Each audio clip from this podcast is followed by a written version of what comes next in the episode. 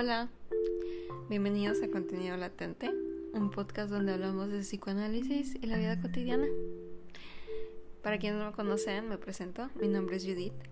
Y el día de hoy me gustaría hablarte de un tema que para todas aquellas personas que ya están en un proceso terapéutico, en un acompañamiento terapéutico, enfrentan en cierto punto de, de su proceso.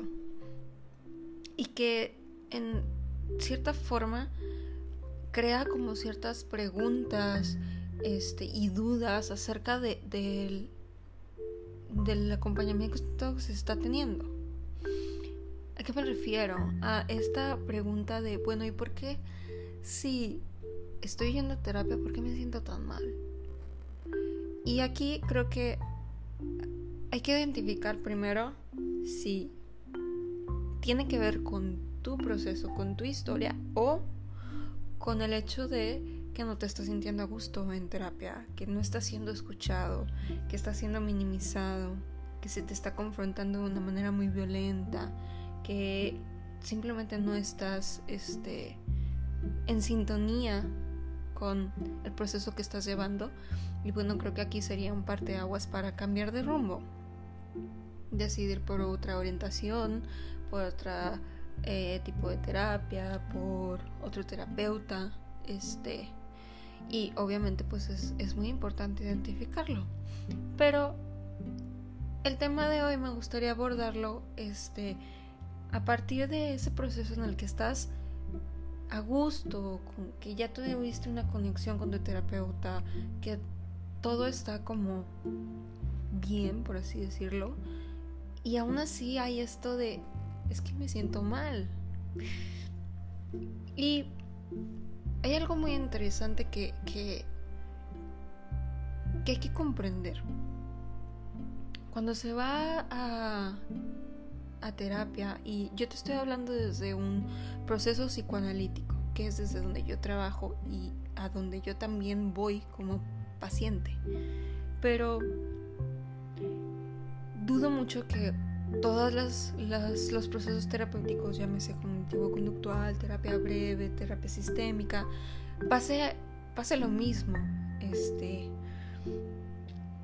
y vaya, en cierto punto de tu proceso, ya sea al inicio, en medio, este, eh, después de un largo periodo, se llega a un punto en el que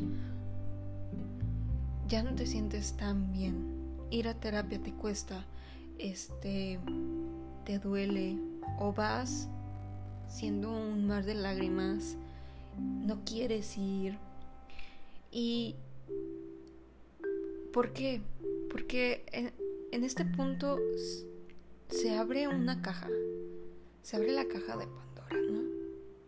Desde un inicio se empiezan a abrir como ciertas cosas, empiezan a salir ciertas, ciertas otras y creo que en un inicio empiezas a sentirte muy bien en terapia al ir, empiezas a descubrir cosas. Eh, obviamente no siempre es así, también desde un inicio puede que te empieces a sentir muy mal porque estás sacando como todo. Pero llega un punto en el que te empiezas a confrontar con temas difíciles. Difíciles de hablar y difíciles porque de alguna forma estaban tan enterrados que eh, traerlos es revivirlos y ouch, ¿no? Y a veces tiene que ver con temas eh, muy delicados que pasaste cuando estabas pequeño, con familia, con amigos, este, y a veces es muy complicado enfrentarse con eso. Ver la realidad no es fácil. Y a veces se vive más cómodo en cierta mentira. Y cuando empiezas a quitarte la venda de los ojos, pues eh, todo empieza a dar vueltas, ¿no? Todo empieza a cambiar. Empiezas a enfrentarte con nuevos retos, nuevas cosas y vaya que empiezas a sentirte mal y mal y mal y lloras y lloras y lloras o estás triste, estás confundido, te preguntas, te cuestionas Y todo tiene que ver con esto, con esta caja de Pandora en donde empezamos a sacar pues todos estos recuerdos que estaban enterrados.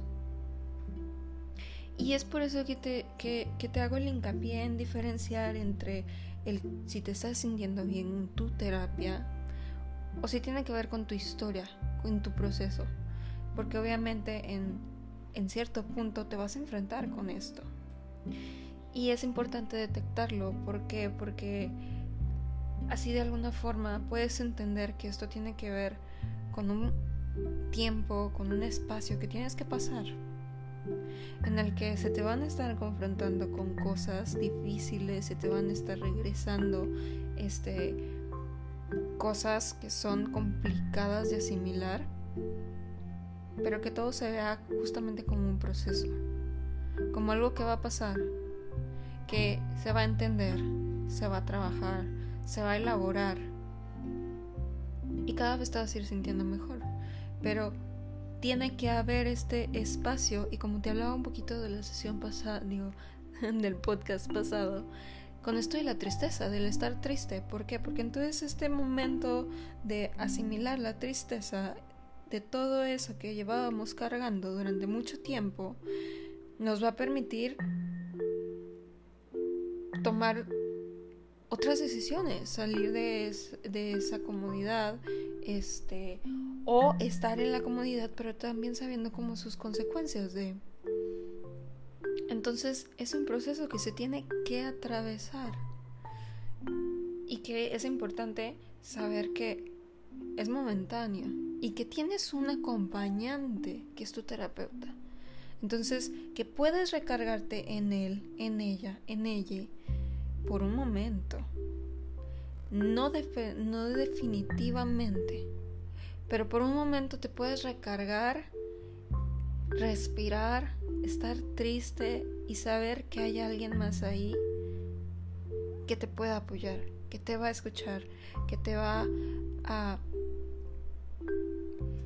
acompañar y que no estás solo.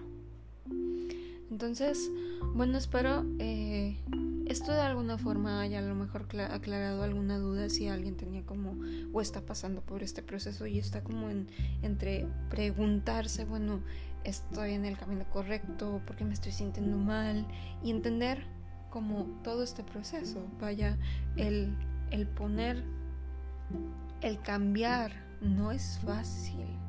Cuando las personas a tu alrededor estaban acostumbradas a ver y convivir con una cierta versión de ti y de repente ya no, ya esta persona es distinta, pues obviamente empieza a haber como cierta fricción. Y eso por un lado, entre muchas otras cosas, ¿no? Empiezas a darte cuenta de este ciertas amistades, de ciertos patrones, de ciertas repeticiones, este, y empiezas a entender muchas cosas. Entonces, bueno, Espero esto le haya ayudado a alguien, haya caído en manos de quien tenga que escucharlo, este, y que es todo un proceso normal y que puedes recargarte en tu terapeuta.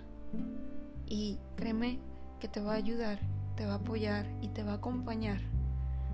Entonces, bueno, espero haya ayudado en algo y nos vemos la siguiente. Bye bye.